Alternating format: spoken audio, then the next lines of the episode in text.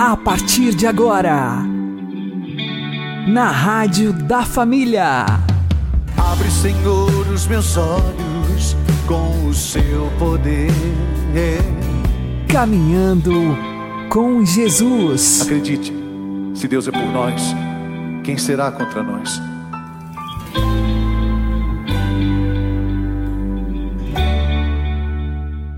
Olá, meu querido irmão, minha querida irmã, ouvintes da Rádio Regional Esperança.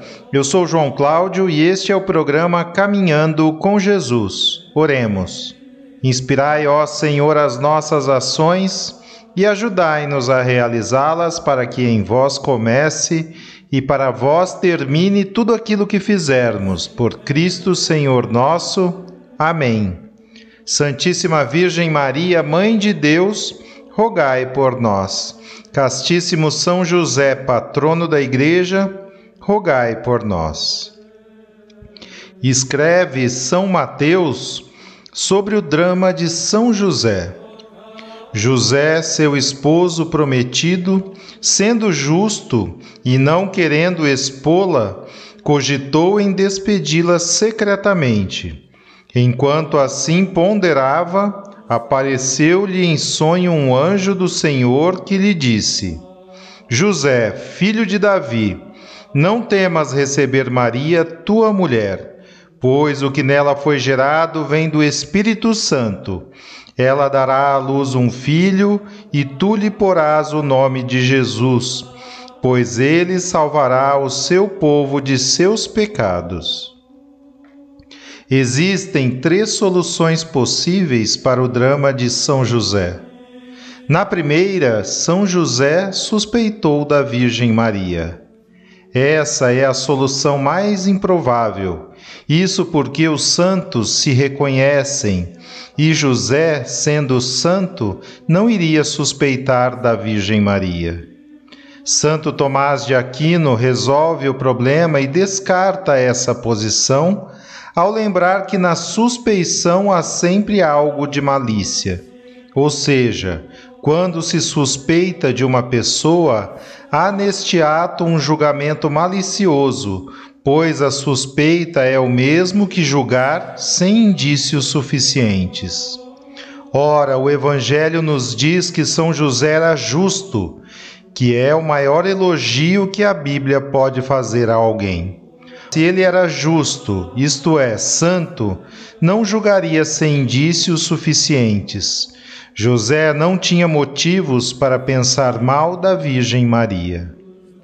A segunda solução é que São José teve uma inspiração divina ou um conhecimento não atestado, sentiu-se indigno e por isso resolveu sair. Mas existe uma terceira posição intermediária, que é a de São Jerônimo, para quem São José teria ficado perplexo e por isso ele suspendeu o juízo, sem saber exatamente o que fazer. Foi um debate interior, uma agonia, uma divisão interior. José queria em tudo fazer a vontade de Deus, mas naquela situação, por permissão divina, ele não tinha luzes suficientes para ver com clareza onde estava a vontade de Deus, e isso o dilacerava interiormente. O que sabemos é que Deus, misteriosamente e bondosamente, na sua providência, quer que todos nos configuremos ao seu Filho crucificado e ressuscitado. Faça-se em mim conforme a tua palavra, disse a Virgem Maria.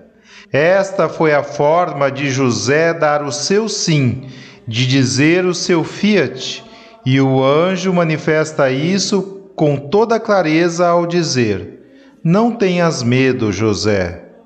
Dentro de São José havia medo. Ora, o que o justo mais teme? Não fazer a vontade de Deus. Este era o medo de São José. Mas o anjo diz: Não tenhas medo de receber Maria, a tua esposa.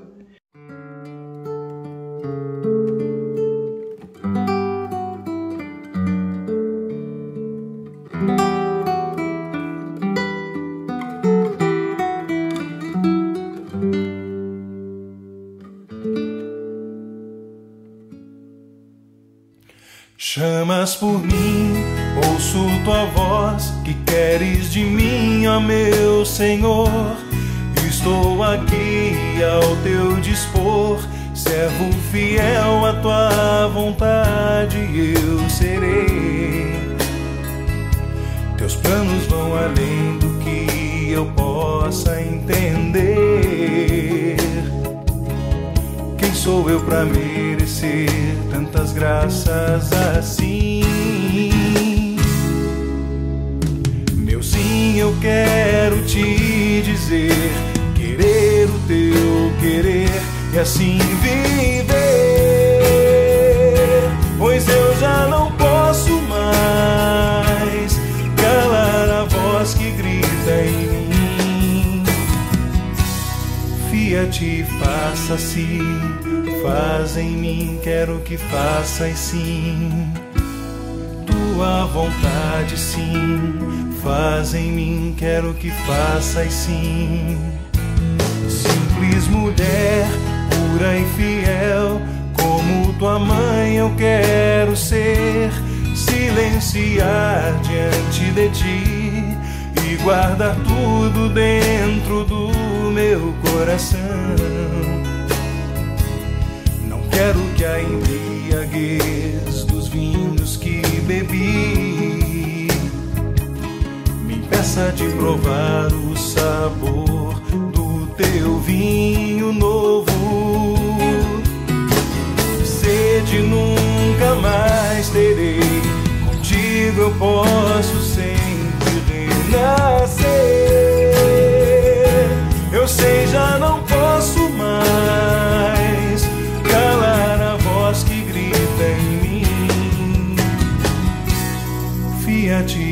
faça-se, faz em mim, quero que faças sim. Tua vontade, sim, faz em mim, quero que faças sim.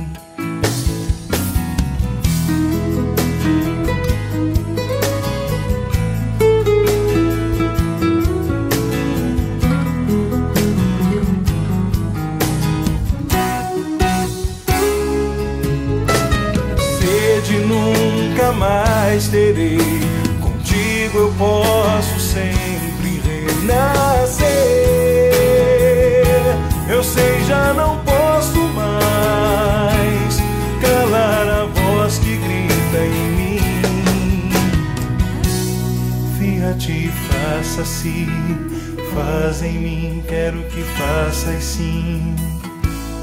Tua vontade, sim, faz em mim, quero que faças sim.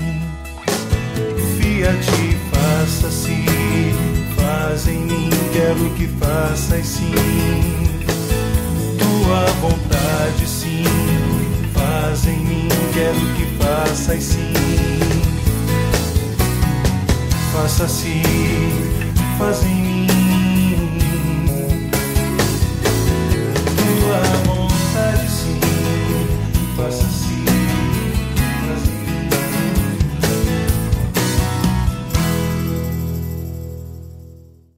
Caminhando com Jesus e o Evangelho do Dia. O Senhor esteja conosco, Ele está no meio de nós. Anúncio do Evangelho de Jesus Cristo segundo Lucas.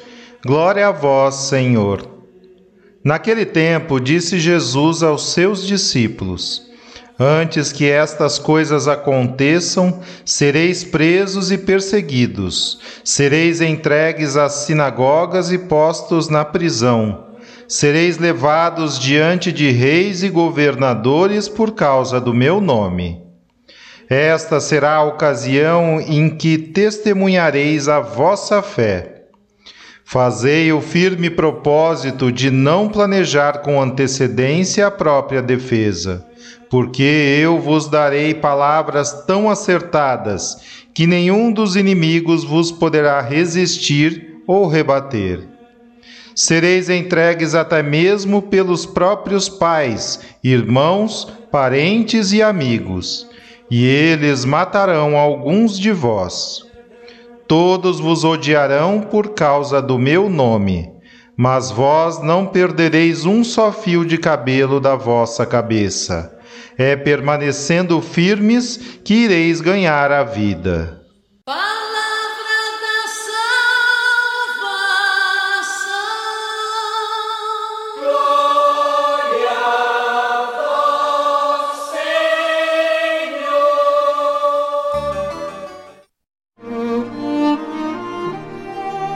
Agora, a homilia diária com o Padre Paulo Ricardo. Meus queridos irmãos e irmãs, eh, hoje celebramos a memória dos mártires Santo André Dunlac e seus companheiros. Eh, queremos recordar né, essa grande história, a história maravilhosa de martírios de fidelidade, de amor a nosso Senhor Jesus Cristo, que aconteceu ao longo de toda a história da igreja. E o evangelho de hoje fala exatamente disso. Fala dessas perseguições. Nosso Senhor, que está falando dos fins dos tempos, ele está falando também dos sinais que acompanharão os cristãos ao longo dos séculos. Nós vimos na homilia de ontem que existem sinais da época de Jesus sinais que aconteceram já há dois mil anos atrás. A destruição do templo é um destes sinais. Mas Jesus também profetizou sinais que iriam acompanhar os longos anos da história da igreja. E nós vimos que isso já aconteceu durante esses dois mil anos. São sinais da perseguição da igreja, os sinais das guerras e revoluções. E depois vimos que haverá sinais do fim iminente, ou seja, do fim que está bem próximo, e aí será a grande tribulação, os sinais cósmicos e a segunda vinda de Cristo para julgar os vivos e os mortos. O Evangelho de hoje fala de uma realidade permanente durante esses dois mil anos de igreja, que é a perseguição. Não é? Então, antes de vir virem os sinais cósmicos, antes de Jesus vir com glória julgar os vivos mortos, os vivos e os mortos, ele diz: Sereis presos e perseguidos. Sereis entregues às sinagogas e postos na prisão. Sereis levados diante de reis e governadores por causa do meu nome. Vejam, isso daqui que São Lucas está narrando como uma profecia de Cristo e de fato Jesus profetizou isso, os cristãos que estão lendo essas páginas do Evangelho já estão vendo como profecia realizada. Ou seja, a perseguição está acontecendo. É? Quando estas linhas foram colocadas no pergaminho, no papel, no papiro, é? É, então, quando Lucas escreveu este evangelho, a perseguição já estava acontecendo. O próprio Lucas narra esta perseguição acontecendo no seu outro livro, nos Atos dos Apóstolos. Ele narra o martírio de Santo Estevão, o martírio de São Tiago, as perseguições feitas a São Pedro, foi levado diante da sinagoga e diz: convém antes obedecer a Deus do que aos homens. As perseguições feitas a São Paulo, é? todas as suas angústias e dores diante é, dos tribunais. Pois bem, tudo isso já está acontecendo e o próprio São Lucas narra nos Atos dos Apóstolos. Agora, Jesus não somente prevê o que vai acontecer, Jesus também está aqui nos dando estas palavras para que nós tenhamos duas coisas o sentido disto tudo, porque é que Deus permite estas coisas, e o segundo, como é que nós devemos nos comportar diante disso tudo. Então vejam só. Primeiro, qual é o sentido? Esta será a ocasião em que dareis em que testemunhareis a vossa fé. Então, vejam, o sentido das perseguições é a ocasião de os cristãos testemunharem a fé.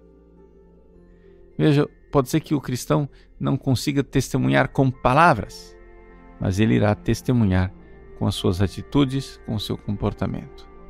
Pode ser que ele não testemunhe para multidões, ele não consiga fazer um discurso, discurso onde milhares de pessoas escutem o seu testemunho, mas ele testemunhará em vida, pelo menos aos seus carcereiros, aos seus algozes, aos seus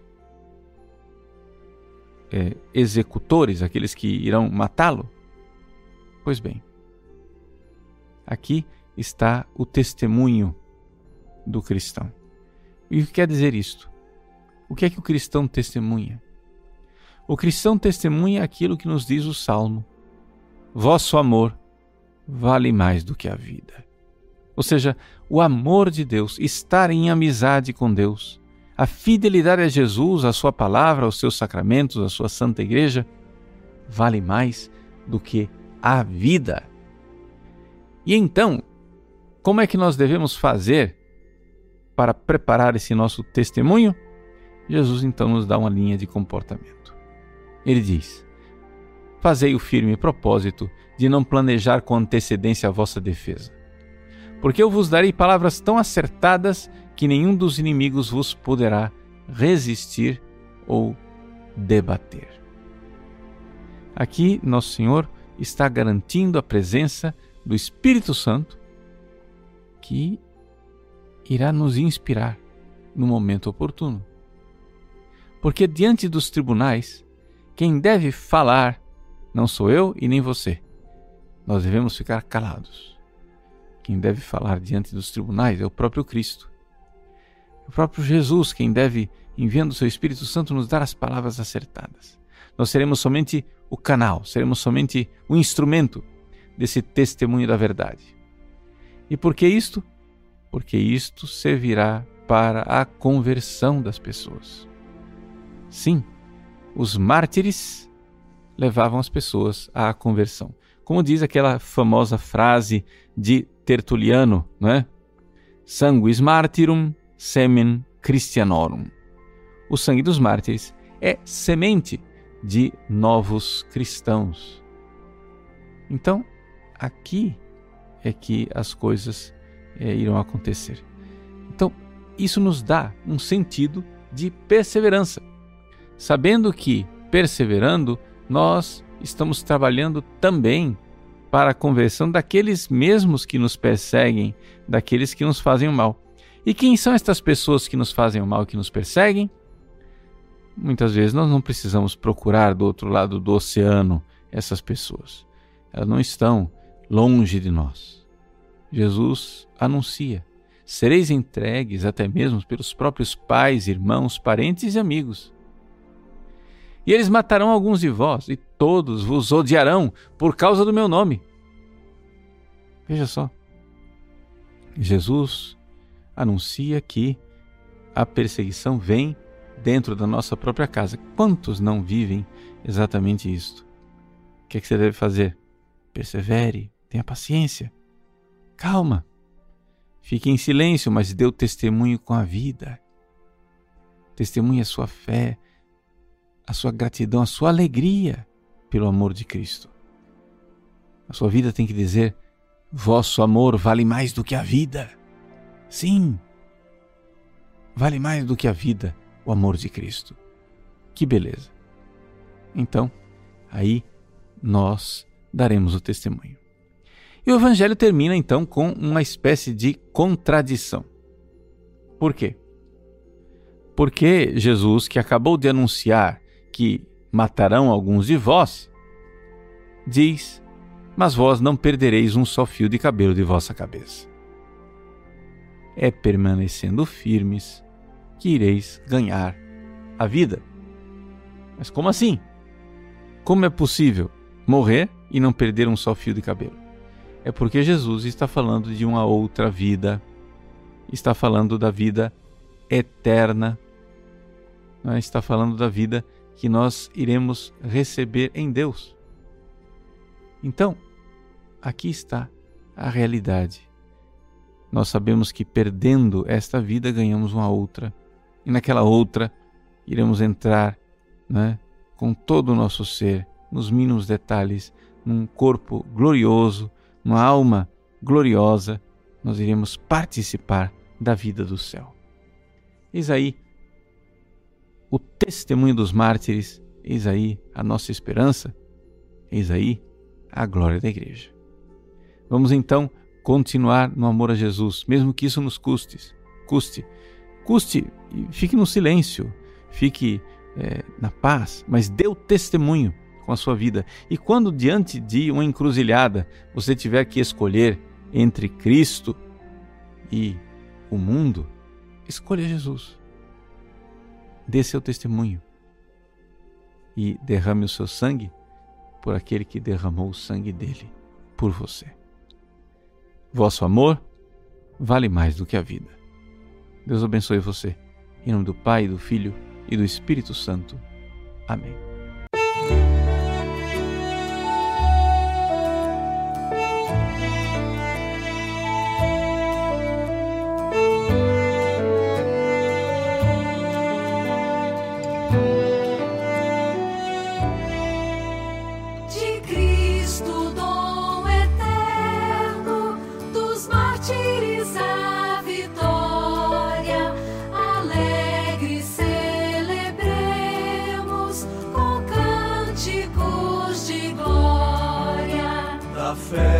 Não teus.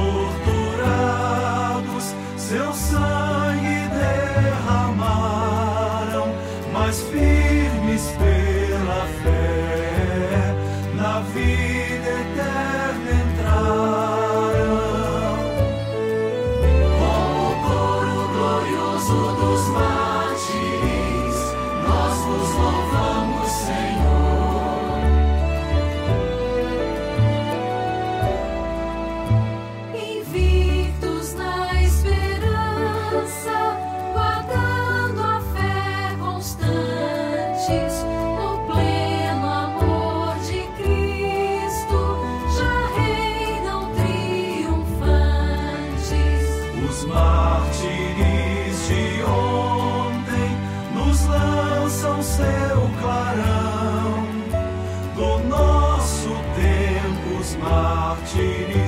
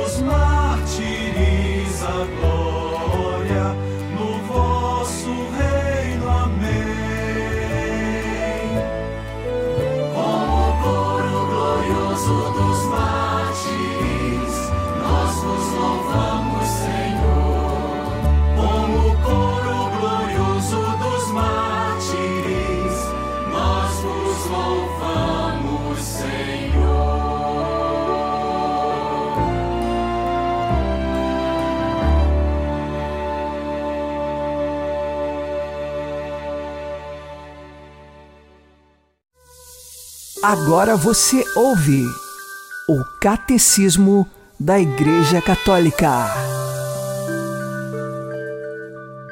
Jesus, o Messias de Israel e, portanto, o maior no reino dos céus, fazia questão de cumprir a lei, executando-a integralmente até nos mais pequenos preceitos, segundo as suas próprias palavras. Foi mesmo o único a poder fazê-lo perfeitamente. Os judeus, segundo a sua própria confissão, não puderam nunca cumprir integralmente a lei sem violação do mínimo preceito. Por isso é que, em cada festa anual da expiação, os filhos de Israel pediam a Deus perdão pelas suas transgressões da lei. Com efeito, a lei constitui um todo, e como lembra São Tiago, quem observa toda a lei, mas falta num só mandamento, torna-se réu de todos os outros.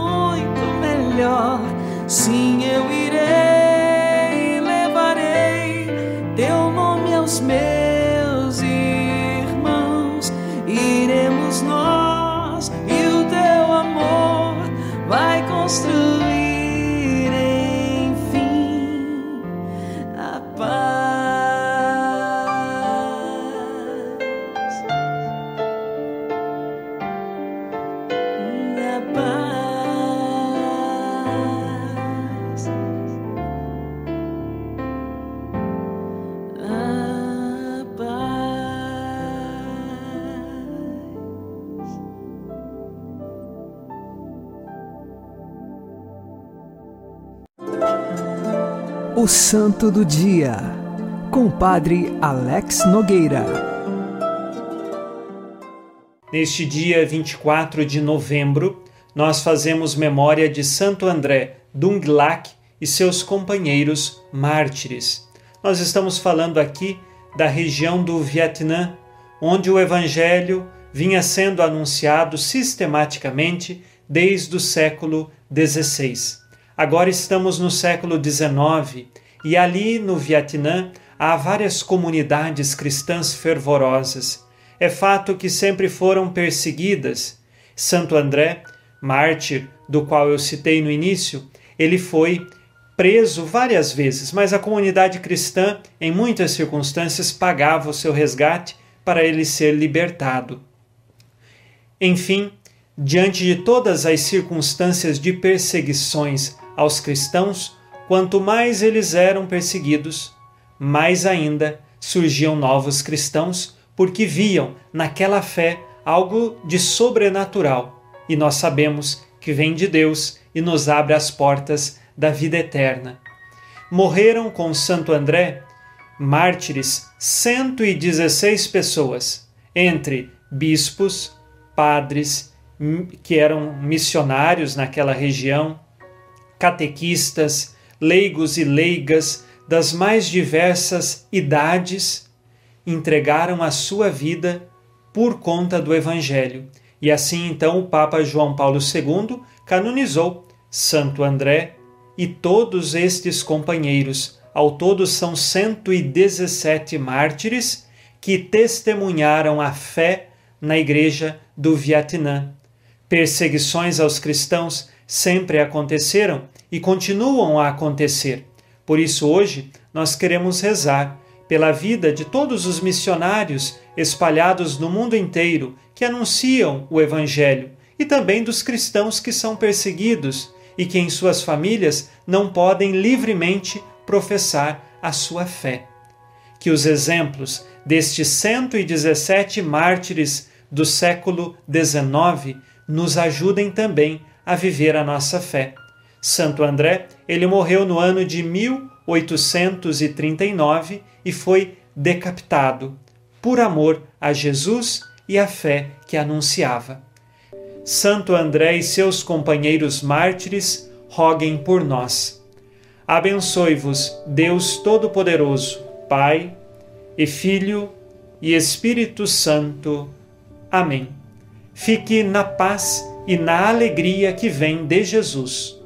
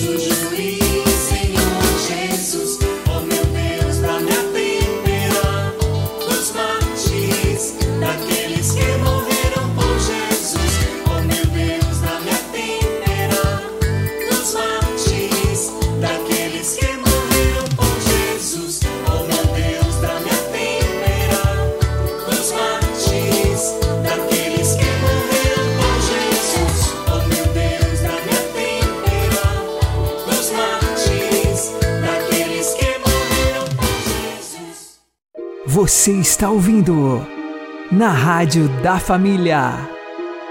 Caminhando com Jesus. Oremos.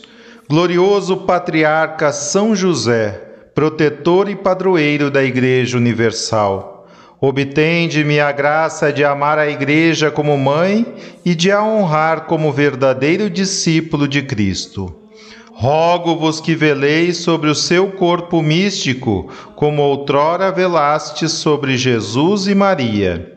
Protegei o Santo Padre e os bispos, os sacerdotes e os religiosos. Alcançai-lhes santidade de vida e eficácia no apostolado. Guardai a inocência da infância, a castidade da juventude, a honestidade do lar a ordem e a paz da sociedade. Amém. Rogai por nós, São José, protetor da Santa Igreja, para que sejamos dignos das promessas de Cristo. Uma boa noite a todos, que Deus abençoe vocês e continuemos caminhando com Jesus.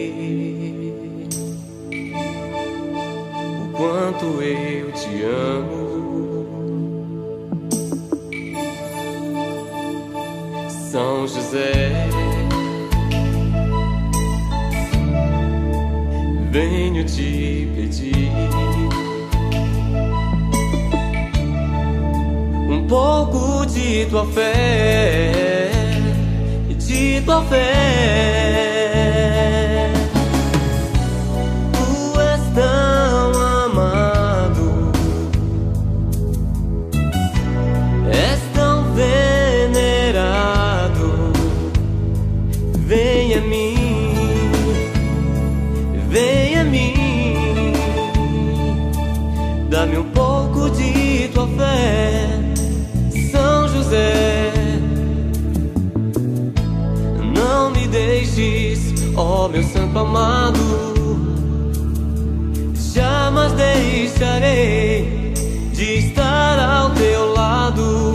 Venha a mim, venha a mim, dá-me um pouco de tua fé, São José. Tu chegaste no meu viver me tiraste da solidão, me fizeste renascer.